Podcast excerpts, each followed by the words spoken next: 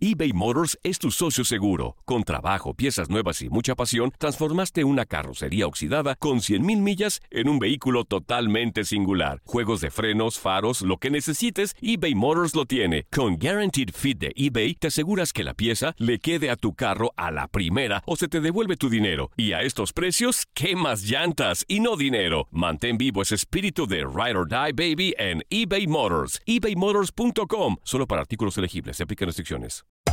Hacer tequila, Don Julio, es como escribir una carta de amor a México. Beber tequila, Don Julio, es como declarar ese amor al mundo entero. Don Julio es el tequila de lujo original, hecho con la misma pasión que recorre las raíces de nuestro país. Porque si no es por amor, ¿para qué? Consume responsablemente. Don Julio Tequila, 40% alcohol por volumen, 2020. Importado por Diageo Americas, New York, New York. When something happens to your car, you might say,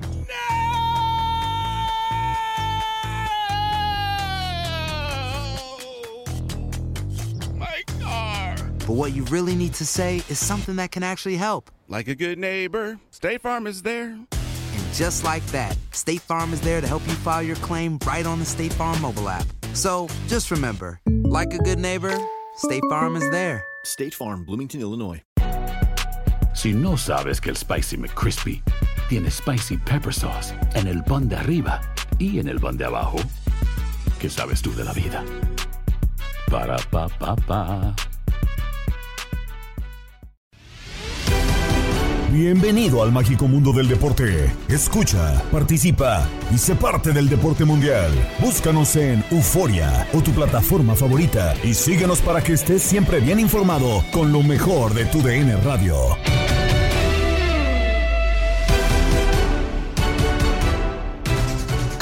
Podcast Lo mejor de tu DN Radio, Gabriela Ramos les saluda y les da la bienvenida con lo más destacado de la información deportiva. Las cabezas siguen rodando en la Liga MX y este día fueron dos. Por la mañana, América daba por terminada su relación con Santiago Solari y en la tarde, Mazatlán anunció el cese de Beñat San José. Así lo platicamos en Fútbol Club Julio César Quintanilla, Francisco Javier González y Gabriel Sainz. Otro director técnico más cesado en el fútbol mexicano. Fueron dos el día de hoy. Se acaba de confirmar la baja de Beñat San José como estratega de Mazatlán, Santiago Solari, más temprano, a través de un comunicado, el conjunto de las Águilas del América lo dio a conocer así. También eh, se confirma la llegada de Víctor Manuel Bucetich a los Rayados del Monterrey. Mi querido Gabriel Sainz. Qué situación con los técnicos, ¿no? O sea, técnico que medio se complica ya. Ahora decíamos por el tema de, de, que no hay ascenso, de que no hay descenso, pues bueno, va a haber más chance. Pues no, al contrario. Y ya, si no estoy mal, van siete, ¿no? Yo estoy en que son siete, pero me comentaba nuestra compañera y productora Gabriela Ramos de ocho. Yo estoy en siete, me quedé en Yo siete. también estoy con siete, sí, sí, sí. Pero hay, todavía queda de la jornada ocho, hay tiempo. Ah, bueno, ah, bueno, puede caer otro, sí. Hay que esperar, hay que esperar, mi querido Gabo. Y saludamos con mucho gusto a Francisco Javier González. Arrancamos precisamente con esta situación, la confirmación hace unos instantes de pues la salida también de Beñat San José del conjunto de Mazatlán se veía venir, son, muchas derrotas, muchos resultados negativos del conjunto de Mazatlán y muy temprano pues se dio la noticia de Santiago Solari, la salida también del conjunto de las Águilas. Mi pregunta Javier, y es enfocándome para arrancar con el tema de América, aparte de saludarte, ¿por qué cambió tanto el América de un torneo a otro torneo? ¿Por qué de ser superlíder? ¿Por qué de arrasar en el torneo regular? A estar dando lástimas ahora, Francisco Javier. ¿Cómo puede cambiar tanto un equipo, Francisco? Pues la verdad sí, yo creo que en, en Copa se está haciendo la misma pregunta. ¿Cómo puede cambiar tanto un equipo de un momento a otro? Aunque yo eh, lo, tengo dos hipótesis. Una que me parece que, que, puede ser muy, muy lógica y es la desconfianza que, que, que, que tiene un equipo, que sufre un equipo después de, de, dos fracasos en las liguillas quedando fuera las primeras de cambio, ¿no? Porque es cierto, con Solari América fue en segundo lugar un torneo, fue líder general al que siguió. Sin embargo, en la liguilla, pues uno con Pachuca y otro con Pumas eh, terminó quedando fuera, este, como la cenicienta, ¿no? Y que nomás dieron las 12 y ya estaba fuera. Eh, eh, esa es una parte, que luego Solari seguramente quiso cambiar eh, la manera de jugar del equipo. Creo que no tuvo los elementos necesarios para poder intentar un América espectacular y, terminó muy confundido. Eh, eh, eso es lo que me parece bien la parte futbolística. En la parte humana, me parece que Solari fue un técnico muy alejado al plantel, fue un técnico, y creo que lo explicamos en alguna ocasión, que, que no se involucraba hasta con los problemas personales de los jugadores, porque es un técnico, aunque argentino de nacimiento, eh, y aunque ya conocía el fútbol mexicano, por supuesto, con el Atlante, finalmente, pues de confección europea, y el fútbol europeo en términos generales no, es muy próximo al futbolista, creo que, este, que, se aleja, no corrige lo que tiene que corregir, y, y en México, pues la verdad es que sí nos gusta el apapacho, y me parece que Solari no se lo dio. Creo que, que Santiago se fue aislando él mismo de todo lo que le rodeaba, lo, lo, delegaba a su cuerpo técnico, él tenía eh, poca, poca conversación con el futbolista y, lo vimos hoy, yo entiendo que le dolió mucho lo que ha sucedido, pero Solari se va, se va a la América sin, sin decir adiós, ¿no? Nada más agitó la manita en su coche, este, despidiéndose de, de- de la prensa que lo estaba esperando y nada más, no, no fue siquiera por un mensaje final para, para comentar algo. Entonces, es, es muy compleja la situación, pero en, en, en resumidas cuentas, este Julio Gabo, yo, yo lo veo de esa manera.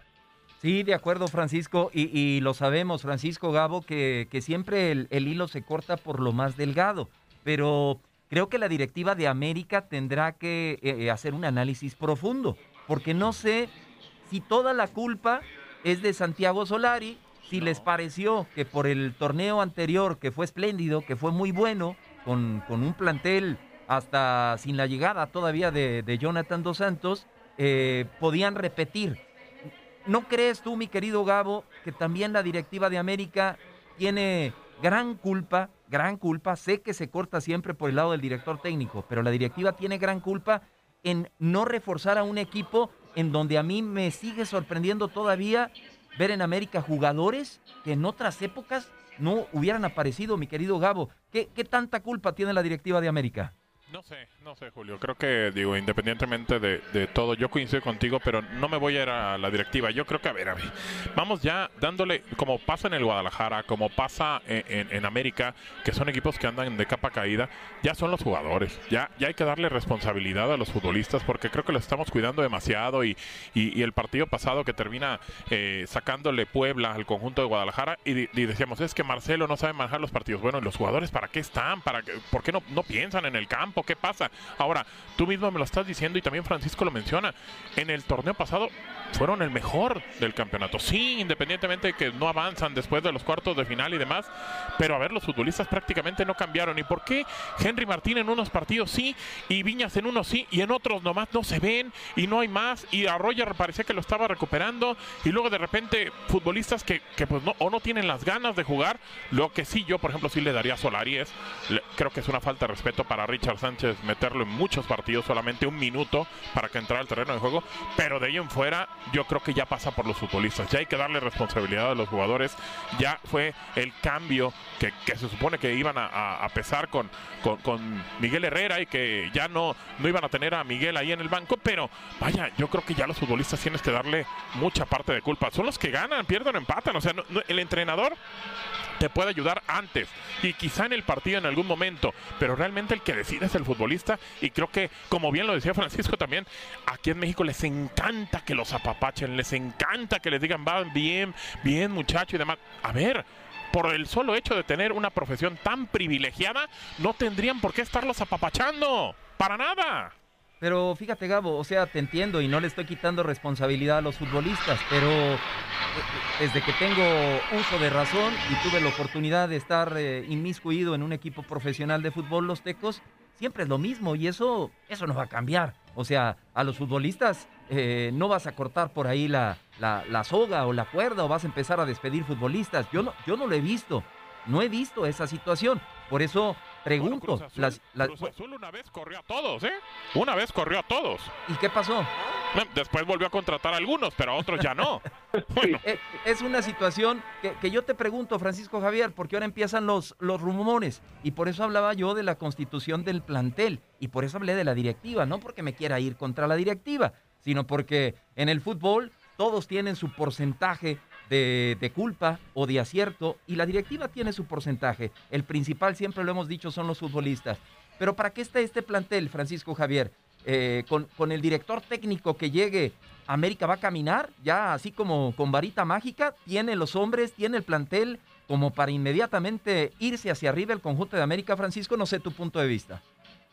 Pues yo, yo creo que tiene Julio por lo pronto para, para ordenarse, ¿no? Porque creo que una de las cuestiones ya futbolísticamente hablando que, que padeció en América fue eh, el extravío del orden eh, era la mejor defensa. Los últimos dos torneos tuvo una portería casi impecable. Era muy frecuente ver que bajaba la cortina Memo Ochoa, su defensiva.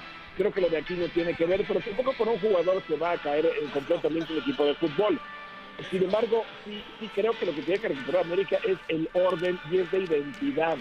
Yo te diría, sin meterme con Chivas todavía, pero ya que salió al, al tema por lo que decía Gabo, eh, Chivas en el partido contra León en varios lapsos y el primer tiempo contra Puebla, yo sí le di una identidad, sí le di una personalidad definida por fin con, con, con Michele Año. Sabía a qué jugaba, toques de primera intención, apertura por las bandas, se presiona al rival a su salida, como que hubo características que creo que Guadalajara empezó a respetar y sí, creo que Chivas que tiene un problema emocional de, de, perder la cabeza con de Alexis Vega, de que el arbitraje, pues a fin de cuentas no, no, siempre va a estar certero, para mí se equivocó sí en dos ocasiones, pero todos el pueblo fue mejor en la segunda mitad. Al América, el torneo pasado y el antepasado, yo, yo le veía resultados, pero no le veía el espíritu americanista. América no es orden, América es ofensivo, es espectáculo, se supone que es un equipo que siempre tiene que preocuparse por ganar 4 a 3 en lugar de ganar 1 a 0, por lo menos así fue concebida la idea cuando fue comprado porque le dice el equipo o por el señor Azcárraga, pero, pero esta América la, verdad es que no gustaba, ¿verdad? Sumaba puntos, decimos, uno en la liguilla, o oh, bueno, Solari está construyendo lo que sigue, y de repente se le vino abajo. Yo, yo sí veo muchos futbolistas que están por debajo del nivel que deberían tener. Sí creo que América es pues cuando, cuando muy bajito, el cuarto quinto plantel de más inversión en el fútbol mexicano, que eso no garantiza nada, pero sí es un indicador. Y hay elementos de calidad, tal vez para, no, no, para jugar como el Barcelona de Guardiola, pero sí para jugar mejor. América tiene que estar entre los cuatro o cinco primeros lugares de la tabla siempre, me parece a mí, y no en el último al que puede caer esta misma noche. Entonces, sí, sí es Solari, sí son los jugadores, si es la directiva y si es el presupuesto también, ¿verdad? Claro. América ha, dejado de invertir como lo hacía antes, ¿no? Y, y, qué bravo para quien llegue como director técnico porque de entrada, de entrada va a enfrentar al plantel más poderoso en lo que se refiere al costo de la plantilla, a los Rayados del Monterrey, ya con Víctor. No juegan a nada esos Rayados. Ayer, eh, eso es increíble a nada. Y, a, pesar de que son un equipo que está plagado de figuras y que es el más caro y demás, juegan horrible, juegan espantoso. Ningún futbolista está pasando por su mejor momento. Y lo que hace Romo ayer es como para colgarlo del palo más alto, increíble. ¿Y, no crees que Monterrey puede cambiar con Víctor Manuel Bucetich por el simple hecho de tener un nuevo director técnico? No, bueno, me queda claro que siempre los futbolistas son comoditos y cuando va a cerrar un torneo cierran de la mejor forma para firmar otra vez. Y cuando llega un nuevo entrenador se muestran como si fueran Ronaldo o Messi, eso me queda claro, para tratar de quedarse ahí. Pero pues ya sabe usted lo que yo pienso de Víctor Manuel Bucetich. Se va obviamente con Santiago Solari, pues la gente que, estuvo trabajando con él, Santiago Sánchez, Lucas Nardi, Bruno eh, Militano y también eh, Gilberto Adame anunció él por su cuenta que también él dejaba la institución de las Águilas del América. Eh, eh, es muy pronto, Francisco Javier, eh, para caer en la rumorología, pero con la experiencia que tienes, ¿quién crees tú que pudiera ser un director técnico? Se hablaba, escuchaba de Rubén Omar Romano, porque conoce el medio, porque conoce al fútbol mexicano, sobre todo a fondo. ¿Quién crees tú que pudiera agarrar a las Águilas del América con este con este paquete y con este par de partidos que se le vienen al, conjunto de Cuapa? No, no lo sé, Julio. La verdad es que la, experiencia no, no, no, me lleva tanto. A ver, yo, primero había una pregunta. ¿América quiere rescatar este torneo o empezar a sembrar el próximo proyecto? Porque Miguel Herrera estaba firme antes de que este, tuviera aquella bronca este, frente a el, el AFC y le costara la chamba cuando se peleó con el cuerpo técnico rival, porque estaba advertido ya por directiva de él estaba listo para continuar. y después viene Solari de un momento a otro, este, pasa lo que ya hemos este, hecho en recuento, pero ahora yo te diría, a ver, si, si ponemos eh, candidatos, yo, yo imagino que tiene que ser alguien del medio nacional, no creo que traigan a Marcelo Bielsa, bueno, sería una maravilla que traigan a Marcelo Bielsa que acaba de caer libre con el Leeds United, ¿no? Claro. Pero y que es de los mejores técnicos del mundo, aunque de repente le rueden mal las cosas. Yo diría, a ver, técnico con experiencia, que conozca el medio. Eh, vamos a pensar que haya dirigido selección nacional, ¿no? Para ponerle un ribete más. Y otra te diría, por si, por si sirve, este, no el candidatearlo, pero sí el ponerlo en la mesa. Y que además inició su carrera como técnico porque Club América y Necaxa, contratando el mismo dueño, le pagó un viaje a Europa de más de un año para prepararse y después lo dejó ir. ¿Me suena con estas pistas? ¿Quién puede Es- ser? estoy, estoy, estoy en eso, mi querido Francisco Javier. El Capitán Furia. No, no, no. ¿No? No, y, y- y además Alfredo pues, eh, no, no, no se fue contento de América cuando No se fu- no se fue bien. básicas. Sí, no se no fue creo, bien. No creo. O sea, e- ese perfil que, que podría tener Bucetich, aunque no veo para la América, no lo hubiera visto para la América, aunque, aunque estuviera libre, no sé si este lo tendría, pero creo que está este, buscando una oportunidad y tiene ese perfil que les estoy diciendo, Chepo de la Torre. No, no sé si Chepo puede ser contemplado en algún momento para América, ¿no? Podría ser Chepo, también podría ser, y en algún momento sonó también eh, Osorio, ¿no? Uf. Bueno, Con eso dijiste todo, Julio. bueno, Uf. bueno. Y recontra uf. Me- lo de José Manuel de la Torre eh, no me parece mal con los blasones que ya comentó muy bien Francisco Javier, eh, campeón con Chivas, eh, director técnico de la selección nacional, un hombre muy preparado, con, con mucha personalidad, con carácter. Chamba hace rato, ¿eh? Sin chamba hace rato, como muchos. Hay varios que están sin chamba hace rato. El mismo Rubén Omar Romano, Daniel Guzmán, etcétera, etcétera. Pero me parece bueno el perfil, pero, pero no sé si ese carácter fuerte que lo ha hecho conflictuarse con precisamente con, con planteles anteriores sea lo que necesita América en este momento. No sé si América necesite un director técnico más conciliador, Gabo, en este momento. No, no que llegue a chiquear, ¿eh? Yo sé que tú no, quieres chiqueaderas ni nada de eso. No, pues es que ya estuvo bueno de tanto chiqueadera, ya, ya, ya. Y es que las salidas se debieron a los resultados en la jornada 8 del Grita por la Paz. En juegos que pudiste seguir en tu DN Radio, América y Querétaro igualaron a un gol. Bueno, termina empatado este partido entre el conjunto de las Águilas del América y el conjunto de Querétaro. Tres puntos importantes que se le van, dos puntos importantes que se le van al, al equipo de Solari. Un partido que realmente estaba a modo para las Águilas, que tenía esa obligación de ganar y en el papel, más allá de, del momento que esté viviendo las Águilas, creo que era el favorito para llevarse el partido de esta noche. Pero no se dio, se dio un empate y bueno, al minuto 4 América se pone arriba del marcador mediante Bruno Valdés. Viene el centro. cruzó el área. ¡De las Águilas!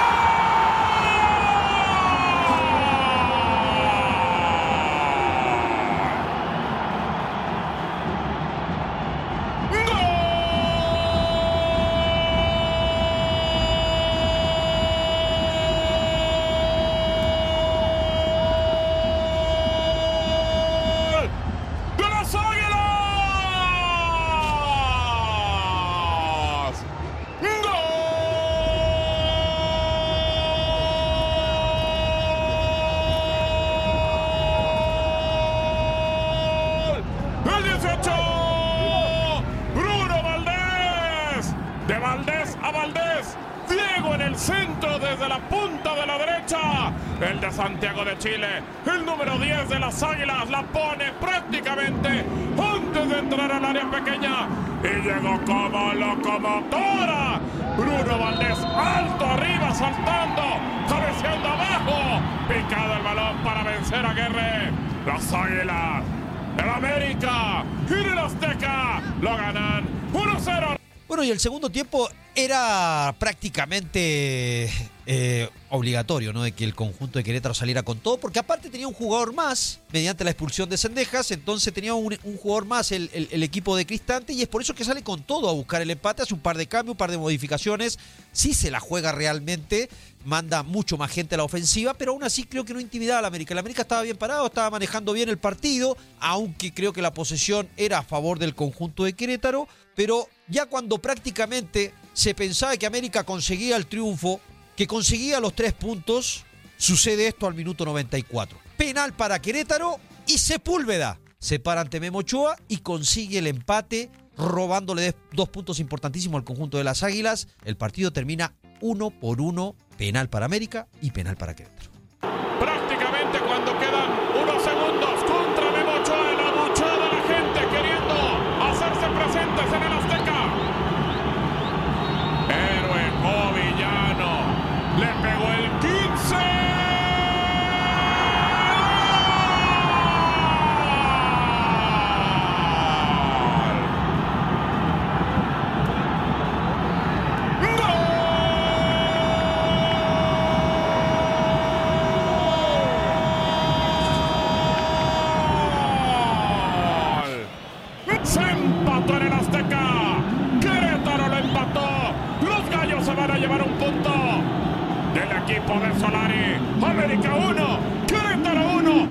Despide su amigo Reinaldo Navia y siga escuchando tu DN Radio, donde vivimos tu pasión.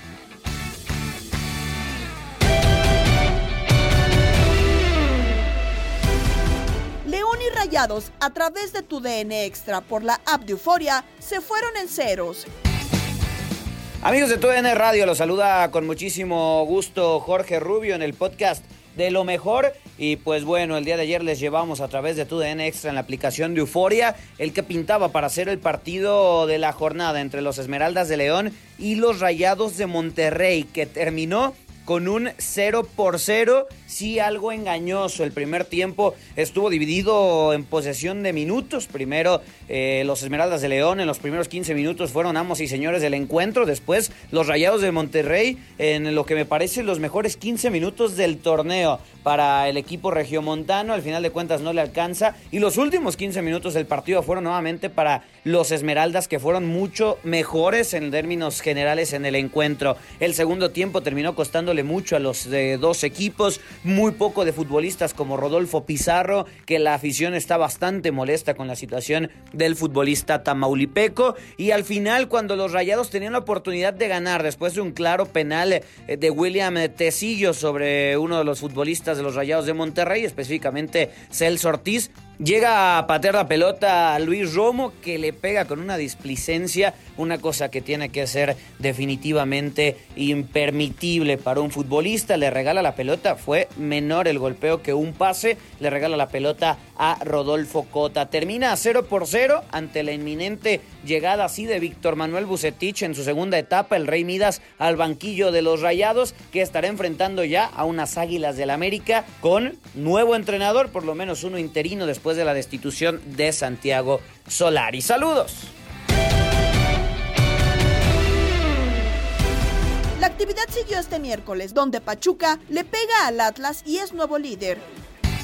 Gran triunfo del conjunto de Pachuca, eh, prácticamente que termina consiguiendo tres puntos importantísimos, creo que en un gran encuentro, en un gran partido, a pesar de que fue por, por un gol, pero un partido entretenido, la verdad, desde el primer eh, eh, tiempo, un partido muy dinámico, que creo que ambos equipos llegaron con, con mucho peligro a las porterías, pero no supieron concretar y prácticamente eh, termina marcando el que aprovechó la única ocasión de gol, que fue el conjunto de Pachuca, y fue al minuto 87, al minuto 87 por medio de Roberto de la Rosa, que termina prácticamente liquidando a Camilo Vargas, que había sido una muralla, y al minuto 87 el gol de Roberto de la Rosa, termina dándole los tres puntos importantes al conjunto de Pachuca, que prácticamente lo deja como líder absoluto del torneo. Soy Reinaldo Navia y sigan escuchando tu DN Radio. El balón que tiene el conjunto de los Tuzos por fuera del área Qué grande. buena. Buena. jugada para la derecha, muy larga. Llegaron contra Camilo, se la quitaron. Golazo. ¡Remate, gol!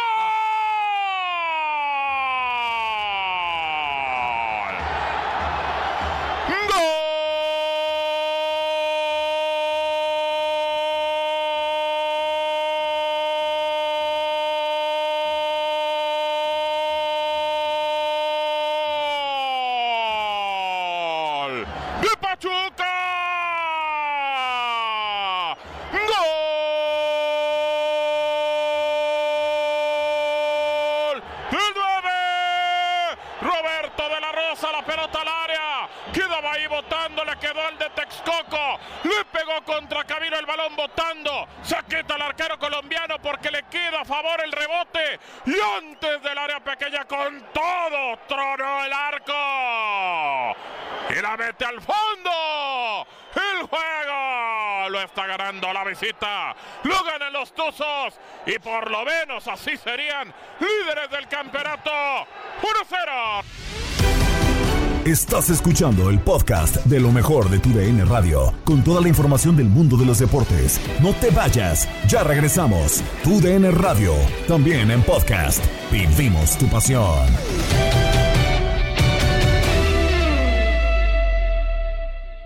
eBay Motors es tu socio seguro. Con trabajo, piezas nuevas y mucha pasión, transformaste una carrocería oxidada con 100.000 millas en un vehículo totalmente singular. Juegos de frenos, faros, lo que necesites, eBay Motors lo tiene. Con Guaranteed Fit de eBay, te aseguras que la pieza le quede a tu carro a la primera o se te devuelve tu dinero. Y a estos precios, ¿qué más llantas y no dinero? Mantén vivo ese espíritu de Ride or Die Baby en eBay Motors. ebaymotors.com. Solo para artículos elegibles. Se aplican restricciones. En las notas a seguir en Contacto Deportivo con Andrea Martínez y Manuel Gómez Luna, resultados de media semana en la Liga MX. La NBA regresa a México. La MLB y el Sindicato de Trabajadores llegaron a un acuerdo. Justamente iniciaremos con la Liga MX jornada 8 y es que ayer por la noche América y Querétaro igualaban a un tanto. Primero Bruno Valdés puso al frente a las Águilas eh, con una anotación al minuto 5, pero después desde la vía penal en el último minuto del tiempo de compensación al 95, Ángel Sepúlveda emparejaría las cosas y bueno, este resultado terminaría en muy malas noticias para Solari, pues su era al frente del América llegó a su fin tras el empate sufrido ante el Querétaro de último minuto en esta jornada 8. Los malos resultados en el presente Grita México Clausura 2022 le terminaron por, por costar el puesto al técnico argentino que apenas logró un triunfo en ocho partidos para ubicarse en el lugar 17 con 6 puntos cuando el anterior torneo fue el líder. Esto es eh, el comunicado que pone América en sus redes sociales. El Club América informa que el cuerpo técnico concluye su ciclo en el primer equipo varonil. Esta decisión se hace efectiva a partir del día de hoy. El Club América agradece el profesionalismo y seriedad de Santiago Solari, Santiago Sánchez, Lucas Nardi y Bruno Militano durante poco más de un año de trabajo en nuestro equipo donde exitosamente consiguieron el año pasado el récord de puntos en la historia del club. Desafortunadamente en el actual torneo no se han obtenido los resultados esperados. La directiva dará a conocer la brevedad a los responsables interinos mientras se elige el entrenador y cuerpo técnico que tomarán las riendas de manera definitiva. A toda nuestra afición le decimos que nuestro compromiso es mejorar de manera inmediata nuestro rendimiento en la cancha. Ofrecemos las más sinceras disculpas a los azulcremas. El rendimiento del equipo en este momento no ha representado la grandeza de nuestra historia y sobre todo lo que demanda la afición más grande e importante del fútbol mexicano. Con esto, bueno, pues las Águilas hacían oficial la, salida de Santiago Solari, que justamente todavía ayer tuvo algunas palabras después de terminar el encuentro ante Querétaro, diciendo que solamente era un empleado de la institución, esperando pues que se tomara la decisión que ya hoy fue anunciada. No podemos estar contentos. Claramente empezamos, empezamos bien en el partido, lo empezamos, empezamos ganando, generando ocasiones, teniendo el control. Eh, eh, luego el, partido se rompe con la expulsión de, temprana de, de Sendejas ¿no? en el primer tiempo y, cambia completamente. Toma otro giro luego con la, con la expulsión del, jugador de ellos, eh, que quedamos iguales. Ya no tenemos tanta claridad luego en ataque, pero tampoco sufrimos en defensa y creo que una jugada bastante desafortunada sobre el final nos deja sin los tres puntos. Eh, y eso es lo que sucedió en este partido. No podemos estar contentos porque los buscamos, igual que el otro día con Pumas, y no los conseguimos. Me sabrá disculpar las, las, cuestiones que hable o deje de hablar el presidente con los jugadores o, con el cuerpo técnico o con, con los jefes, son, son cuestiones privadas del presidente. Yo le agradezco mucho su interés y su pregunta. Eh, por mucho que me gustaría respondérsela, como usted comprenderá, yo soy un empleado de, la institución y no tengo esa respuesta. Eh, que se las tiene que hacer a, a las autoridades pertinentes. ¿no? Eh, por supuesto que lo que nosotros vamos a hacer es entrenarnos mañana y, y seguir creyendo en lo, que, en lo que hemos hecho bien, tratar de mejorar las cosas que, que, no nos están saliendo eh, y apoyarnos en, eh, en, lo que han dado los jugadores en, estos últimos dos partidos. Eh, que no nos ha alcanzado para ganar, pero que, que bueno, que, que hemos, han sentado unas bases para poder hacerlo, ¿no? Porque hemos competido. de todas maneras, entiendo que eso no alcanza y que nosotros necesitábamos, hoy necesitábamos los tres puntos, claramente, igual que el otro día también. Lo que, se ofrece, lo, que, lo que ofrece siempre el deportista o el profesional, ¿no? O lo que puede prometer, que es trabajo, que es dedicación, que es compromiso, que es esfuerzo, que es seriedad, que es profesionalismo, que es humildad para trabajar desde, desde el agradecimiento. Todo eso es lo que, lo que podemos ofrecer, que es lo mismo que hemos ofrecido desde el principio y que es lo que debe ofrecer cada uno de los futbolistas que, eh, que forma parte del equipo. Hola, ¿qué tal? Bueno, no, no, comparto. Cuando los partidos inician, inician 0 a 0 y todos tienen las mismas posibilidades de ganarlos, ¿no? Eh, depende de lo que hagas adentro de la cancha. Y como depende de lo que hagamos dentro, lo que tenemos que hacer es trabajar, seguir trabajando, para hacerlo mejor que lo que lo estamos haciendo ahora. Y esa es la función siempre, de cada día de, de, del futbolista y del entrenador.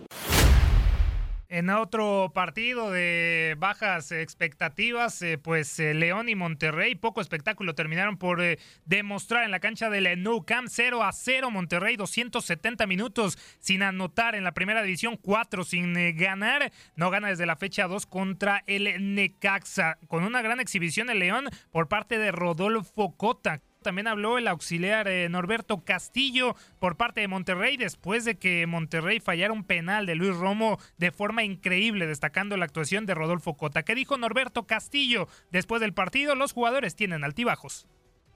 Los altibajos en los jugadores o en un equipo de fútbol es normal y hoy nos toca a nosotros estar en ese momento. Lo más importante es eh, trabajar y tratar de revertir esa imagen lo más rápido posible. En eso estamos enfocados, sin duda. Y, como lo decía anteriormente, eh, la cara del Monterrey hoy ha mejorado eh, eh, bastante y bueno, eso es lo que me deja tranquilo. ¿Qué sigue mañana? Bueno, mañana nos presentaremos a, a, entrenar y a preparar lo que sigue.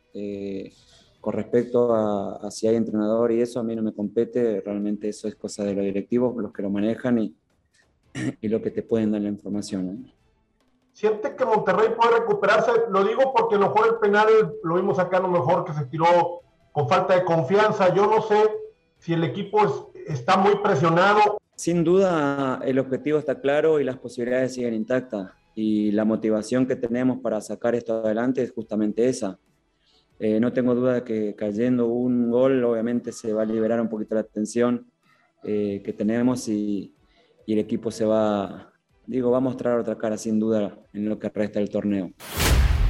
Y ahora nos vamos con el líder, la Franja del Puebla, que bueno, ayer termina empatando a un gol contra Bravos de Juárez y mantiene todavía el liderato de la tabla con eh, cinco victorias, tres empates, 18 unidades. Sin embargo, en el día de hoy, si Pachuca o Tigres eh, ganan sus encuentros, podría estar cayendo hasta el tercer lugar de la tabla el equipo de Nicolás Larcamón, a quien vamos a escuchar en estos momentos y habla de justamente rescatar un punto con la valoración de, haber rescatado un punto en un partido que fue, raro, fue raro, se dio de una manera eh, distinta, donde quizás si bien no tuvimos nuestra, nuestra mejor versión futbolística, sobre todo en fase ofensiva, producimos y generamos situaciones eh, y no las podemos capitalizar y ellos creo que el único remate al arco se encuentran en la ventaja y son ese tipo de partidos que a lo largo del torneo, que, que sabés que pueden estar y, en los que hay que saber también jugar, eh, porque indudablemente las sensaciones o la antesala podía hacernos sentir que, era un partido de esos que, se, pueden, se pueden imponer las condiciones y ganarlo. Estamos claros de que, de que cuando la situación se presenta adversa hay que también responder, nuevamente hemos respondido y eso nos deja con la tranquilidad caemos con información de último momento en la NBA porque va a regresar a México este 2022. Según fuentes, pues eh, se va a disputar un partido el 17 de diciembre, aún por sede de equipos por confirmar. La última vez que se había celebrado un partido de la NBA en suelo mexicano fue el 14 de diciembre del 2019, día en el que los San Antonio Spurs se impusieron 121-119 a los Phoenix Suns en la Arena Ciudad de México. Luego de aquel partido, la pandemia por COVID-19 interrumpió los partidos internacionales de la NBA, entre ellos los celebrados en México, país que se había vuelto una sede recurrente en el extranjero desde el 2014. Hasta el momento, México ha albergado 11 partidos oficiales de la NBA desde 1997. Sin embargo, si se incluyen los de pretemporada, la cifra subiría a 30, pues en dicha condición se han disputado desde 1992. Así que en información de último minuto, la NBA va a regresar este 2022 el próximo 17 de diciembre. Y nos vamos al béisbol eh, porque hay novedades de la reunión entre las grandes ligas y el sindicato de peloteros. Pero para entrar a más detalles, saludamos con muchísimo gusto en la mesa de contacto deportivo a Luis Quiñones. Luis, ¿cómo estás? Buena tarde. Andrea Martínez, tu servidor Tate Gómez Luna. Eh, ¿Qué está sucediendo en, e, en, este parón que no vamos a tener eh, pues al 31 de marzo? Y va para largo, ¿no? Luis, ¿cómo estás? Gusto saludarte.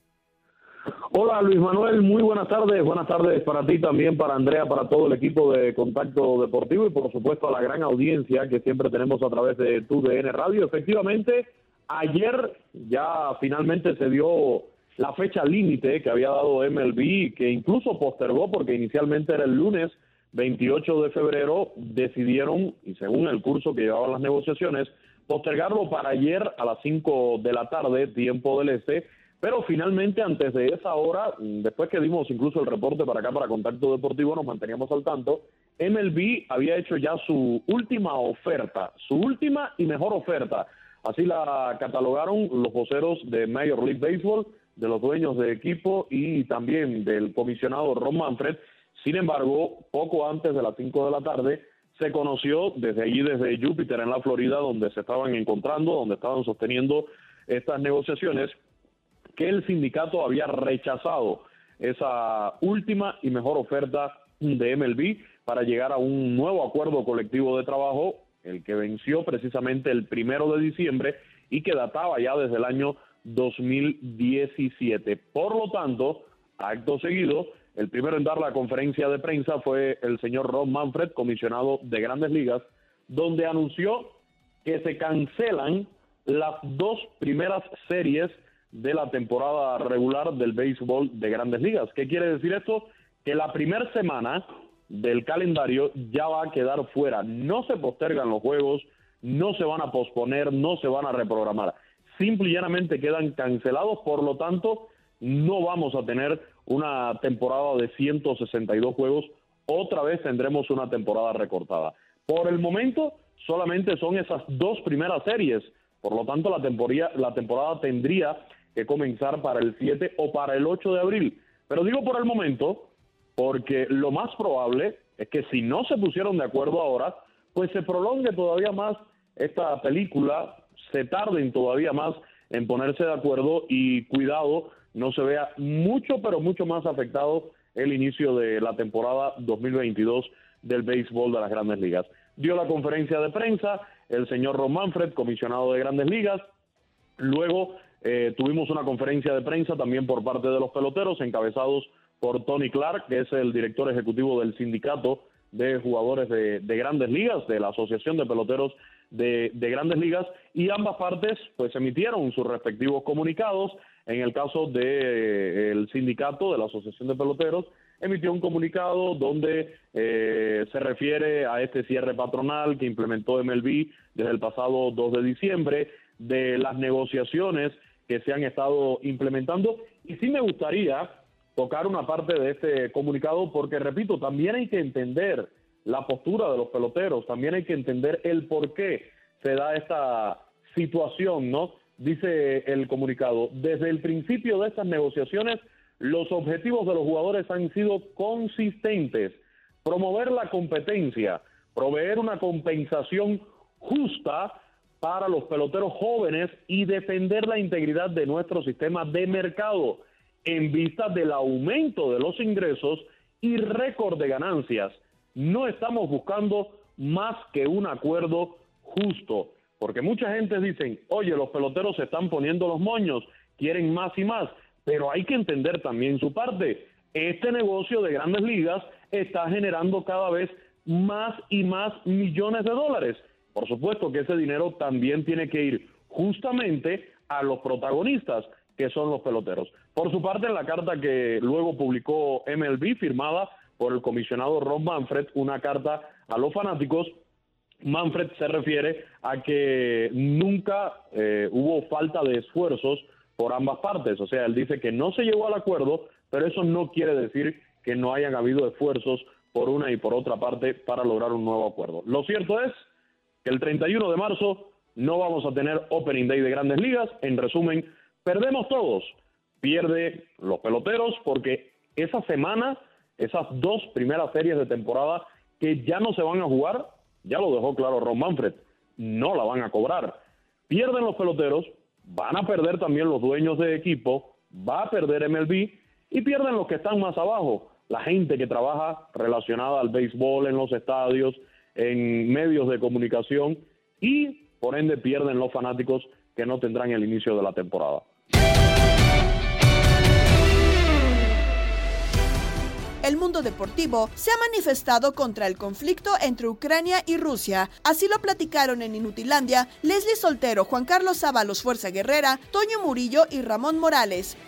Oigan, yo sé que todos estamos de mal humor, de perdón, de buen humor, y no quisiera yo ponerlos de mal humor, eso es lo que me refería, no quisiera ponerlos de mal humor, sin embargo, eh, la situación que se vive en el mundo, y vámonos ya de lleno en específico a lo que sucede en Ucrania y Rusia eh, después de esta invasión eh, a cargo de las Fuerzas Armadas rusas a Ucrania, que pues todo el mundo está hablando al respecto, sigue acaparando los reflectores y los titulares de todas las fuentes, tanto financieras, políticas, económicas, y por supuesto que el deporte no está exento de que se hable al respecto y de que también este conflicto geopolítico afecte también al mundo de los deportes.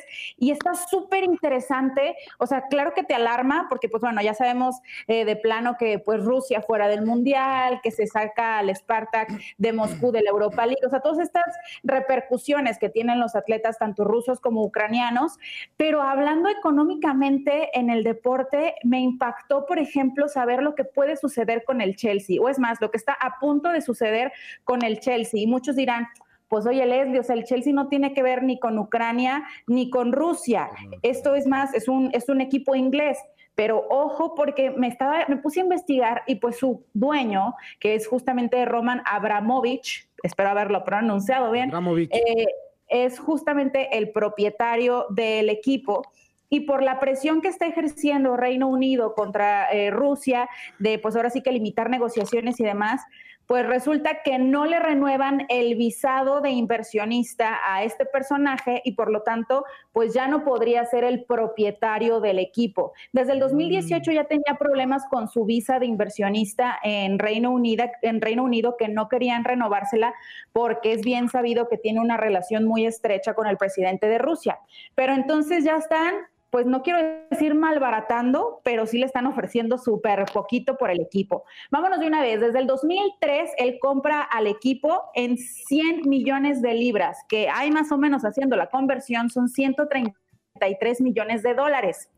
Le empieza a ir súper bien al grado de que tiene cinco títulos de la Premier League, dos Champions bajo su mandato y ahora el equipo cuesta 4 mil millones de libras esterlinas, que es más o menos 5 mil 334 millones de dólares. Eso es en lo que él lo tiene que vender.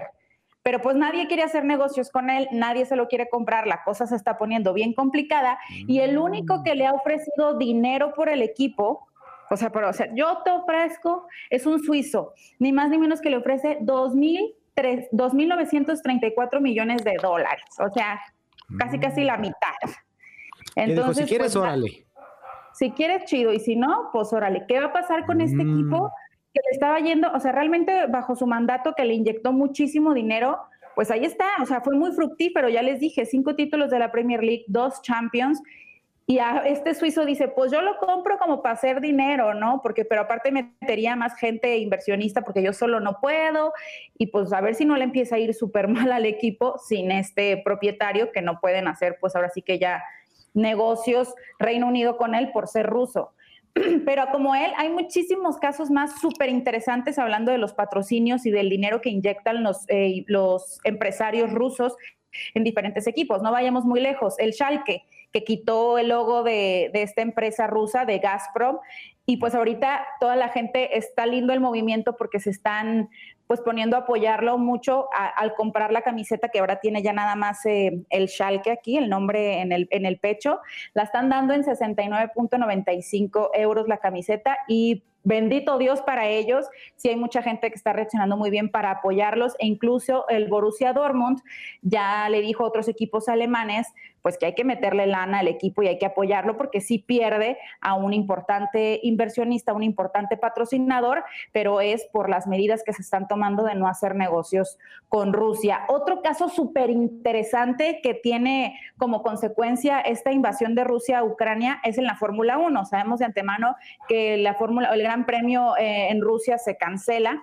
Pero hay un caso súper interesante del piloto de la escudería Haas, de Nikita Mazepin. Nikita Mazepin, pues sabemos que es ruso. Es más, si les gusta el chisme, es este chavo que hace algunos meses se hizo súper viral porque se publicó un video de él metiéndole la mano al brasier a una chava. Él empezó a hacerse muy viral por eso. Pero bueno, él es ruso. Y pues resulta que Haas quita a uno de los principales patrocinadores de la escudería, que es ¿Las. Haas? ¿El grupo Es Las una Haas? empresa rusa. No, Haas, la Ah, escudería. Haas. Haas, inútil. Haas, amigo. La escudería. Haas inútil. La escudería Haas, Haas inútil. inútil. escudería Gas la tienes Gas, tú. la escudería No. la tengo. No, hombre. Te pasas de escudería. tú. gaseosa que la tiene. Ah, ¡Épale! ¿Cuándo? ¿Cuándo me la conociste? No, pues es que estando estaba ahí en cabina, sí que estabas bien gaseoso. Decías que no eras tú, Ah, pero claro que eras tú. En la, en la vida. Bueno, Ya te conozco. Pero bueno, este, esta Sí. escudería tenía un patrocinador muy importante que es Ural, Uralkali, que es una empresa rusa de fertilizantes súper potente en el mundo. Y pues bueno, resulta pues que quitan, ¿no? Obviamente el, el logo y los, los colores de la bandera rusa de los vehículos. Pero la cosa se pone más fuerte para Nikita Mazepin, porque, número uno, el papá de ese inversionista, además bien, eh, este señor dueño de la empresa es papá de Nikita Mazepin. O sea, no nomás le van a retirar el apoyo económico, sino que al grado que puedan quitar al piloto porque pues es su papá. O sea, y aparte, ya dijeron para empezar, la FIA, la Federación Internacional de Automovilismo, dijo que los pilotos rusos sí van a poder correr, pero bajo la bandera de la federación y no bajo la bandera rusa. Más o menos la misma medida que había tomado el Comité Olímpico Internacional con los atletas rusos por esta sanción que habían tenido de dopaje. Más o menos se basó así similar la Federación Internacional de Automovilismo. Pero ojo, porque Gran Bretaña dice que le va a suspender la licencia a todos los corredores rusos, por lo tanto no va a haber ningún corredor ruso el 3 de julio en el circuito de Silverstone. Oye, eh, eh, fíjate, ahorita que están men- mencionando que les está llegando pues a los atletas rusos, el día de ayer lo comentábamos, Sí, no sé qué te cañón. parezca a, a- a ti, Ramón, que pues, eh, o sea, las cuestiones políticas le están llegando a, a la gente que menos está metida en eso. O sea, Sí. le, le- le está repercutiendo bastante en los deportistas que pues están metidos en lo suyo y ahí como que sí se nos hacía, lo platicamos ayer, Toño, Max. Sí, que no tendría servidor, por qué que- ser que, no se nos hacía injusto, ¿no? Pero es Digo, una porque- manera, es una manera de ejercer presión. Eh, eh, Es que hay- so- yo solamente, digo, yo soy ignorante del- de todo el tema porque no soy para nada experto ni nada, pero es que solamente hay dos cosas.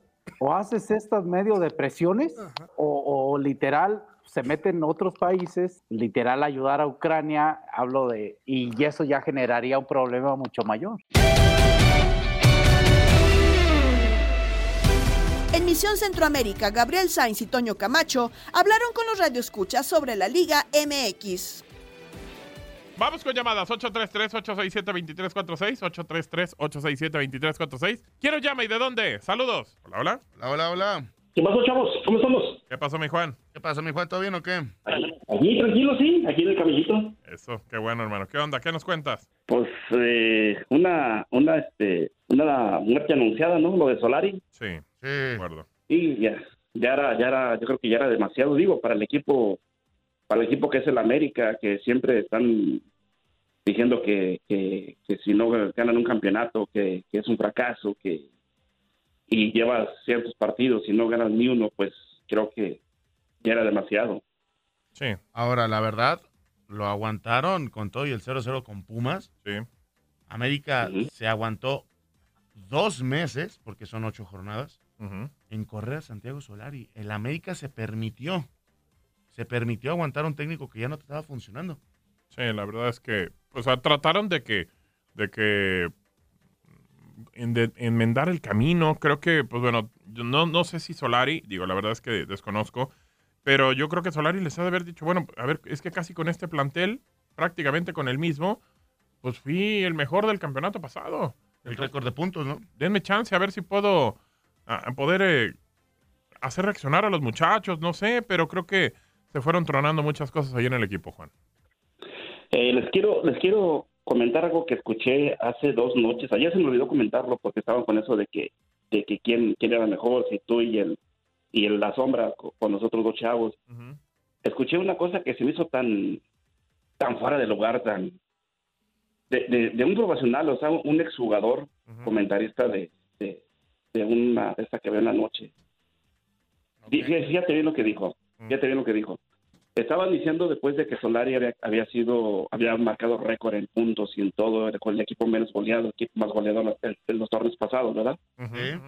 Pero al final de cuentas no le funcionó porque no fue campeón. Claro. Claro. Entonces, es, este señor dice, ok, es que ahora él lo que quiso hacer fue al revés, empezar mal el torneo para después eh, terminar bien y ser campeón. ¿Qué, ¿Qué entrenador va a querer perder partidos para que lo corran? Dime tú. Ninguno. Completamente. Es una tontería.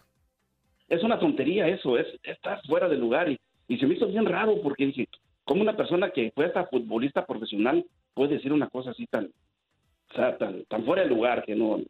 Mira, yo que soy chiva, yo que soy chiva de corazón, que estoy al... que no quiero a Leaño, tampoco, pero yo no quiero que pierdan mi equipo para que, para que se vaya él, ¿me entiendes? Claro. Yo si gana mi equipo, ok, está bien, hay- me, me lo, me lo sigo aguantando este camarada, pero pues yo no quiero que pierda mi equipo de todos modos, aunque él siga ahí. Sí, no, no vas a eh, preferir que pierda tu equipo para que se vaya una persona de- del equipo. Aunque claro. lamentablemente hay gente. Bueno, hay gente que sí. Hay gente que dice, prefiero que ya pierda y, y Para que, que se se vaya. Sí, o sea, así Sí. de triste está la situación, quizá con el odio de los. Pero como bien dice Juan, no todos, no todos. Hay gente que, pues bueno, sí, prefiere sí. que el equipo gane. Ya, y ya para terminar, chavos, para dar chance a los más chavos, este, sobre el partido de Chivas de ahora, eh, el partido está accesible para por lo menos 1-0, ¿sí me entiendes? Porque, pues, a nosotros sabes que tampoco no está bien, no anda bien. Entonces, yo sé que fue le ganó a Monterrey, pero a Monterrey a todo le gana. Sí. Ah, no, lo de ayer, lo de Romo. No, increíble. Dios santo, ¿eh? Increíble. Y hay algunos que se- y algunos- y algunos lo defienden. Increíble que defiendas esa actitud. Es una actitud Sí. como yo ayer me decía, me decía el señor Granilla por el tollback, es para correrlo. No sé si para correrlo, pero por lo menos para sentarlo en la banca y decirle, ¿sabes qué? Pues no, no traes actitud para, para jugar. No, y no solamente en eso. ese momento. O sea, al final, minuto 90, tienes que marcar el penal. Vas a hacerlo a tu estilo así, pero al menos engaña al, al arquero, ¿no? Cota lo aguantó. Y ahí ese es el detalle. Cuando te animas a un penal o panenca, o el famoso brinquito, mismo. o el penal así caminando, pues eso es lo que te arriesgas, ¿no? Ahora, yo entiendo que tu estilo y demás, como quieras, ok, pero pues no sabe pegarle con todo a tratar de romper el arco. Y algunos lo defienden. Y él tiene buen pie. El Romo tiene un buen pie. Ese Claro. pega muy bien a la pelota. Claro, Es pero- bien raro el, o sea, la forma de cobrarlo. Ok, y ya para terminar, ¿tú crees, bueno. que, ¿tú crees que, que Vergara, o digo Vergara porque Peláez es un pelagatos ahí, ¿tú crees que Vergara, con esto que pasó con el América ahora, que corrieron a Solari, si perdió el Chivas, diga, ok, pues ya corren a aquel camarada, pues también voy a mandar al diablo a este. ¿Tú crees que, que pasaría eso? No, ¿Que perdiera Chivas ahora? no, Ah. Leaño, Leaño no se va. Por lo menos ahorita no. Yo creo que termina el campeonato. Leaño se queda este torneo y si califican el repechaje, se queda el Se queda. siguiente. No, no seas así, Toño. No, es en serio, es en no serio. me tanto, pues. No Y, me y- y- lo peor de todo es que puede llegar a un repechaje con el 33.33% de efectividad como Ah, pero- técnico. Pero, antes sí se fijaban cuando estaba Bucetich, hasta le pegaron a, a, a- Almeida, Boy, con al mismo- los porcentajes, a Boy, a todos, y ahora no, no- ahora no sacan, ¿verdad? Ningún eh, videíto ahí para justificar. Bueno, increíble. Juan, te mandamos un abrazo, amigo. Muchas gracias. Bendiciones ahí, saludos para todos y pues ahí este sin productor, pero ahí el programa sale más o menos. Sí, ahí tratamos sin productor, pero bueno. Que te- ya está. Abrazo, Juan. Venga, Saludos, igualmente. Venga, manda, cuéntame. manda mensaje este Tracatrán. Dice, Ah. oigan, quiero poner mi queja al matanga de productor que tienen. Ayer no pasó mi mensaje de voz y en la porra tampoco mi que pacho. Ya no hay más. Saludos desde Las Vegas. Ay, que no niegue que con la Galáctica lo hace por... Dale. No, bueno. ¿Qué te ubicaron o qué? ¿Qué haces con la Galáctica? Ajá. Ah. Llegamos al fin de este episodio, pero sigue al tanto del podcast Lo mejor de tu DN Radio. Se despide Gabriela Ramos. Mañana nos volvemos a escuchar con el nuevo capítulo del podcast Lo mejor de tu DN Radio. Si no sabes que el Spicy McCrispy tiene Spicy Pepper Sauce en el pan de arriba y en el pan de abajo, ¿qué sabes tú de la vida? Ba-da-ba-ba-ba. eBay Motors es tu socio seguro. Con trabajo, piezas nuevas y mucha pasión, transformaste una carrocería oxidada con 100.000 millas en un vehículo totalmente singular. Juegos de frenos, faros, lo que necesites, eBay Motors lo tiene. Con Guaranteed Fit de eBay, te aseguras que la pieza le quede a tu carro a la primera o se te devuelve tu dinero. Y a estos precios, ¿qué más llantas y no dinero? Mantén vivo ese espíritu de Ride or Die Baby en eBay Motors. ebaymotors.com. Solo para artículos elegibles. Se aplican restricciones. El año pasado viviste el campeonato de Tigres ante Chivas en el Clausura 2023. Los Tigres de la Universidad Autónoma de Nuevo León son los campeones. De manera merecida se levantaron y lograron el título. Tigres, el campeón del fútbol mexicano. Este 2024 te traemos más fútbol de la Liga MX y más campeones en tu DN Radio. Vivimos tu pasión. ¿Te preocupas por tu familia? Entonces, ¿por qué darles solo huevos ordinarios cuando pueden disfrutar de lo mejor? Eggland's Best, los únicos huevos con ese delicioso sabor fresco de granja, además de la mejor nutrición, como 6 veces más vitamina D, 10 veces más vitamina E y 25% menos de grasa saturada que los huevos regulares, además de muchos otros nutrientes importantes. Así que, dales los mejores huevos. Eggland's Best, mejor sabor, mejor nutrición, mejores huevos.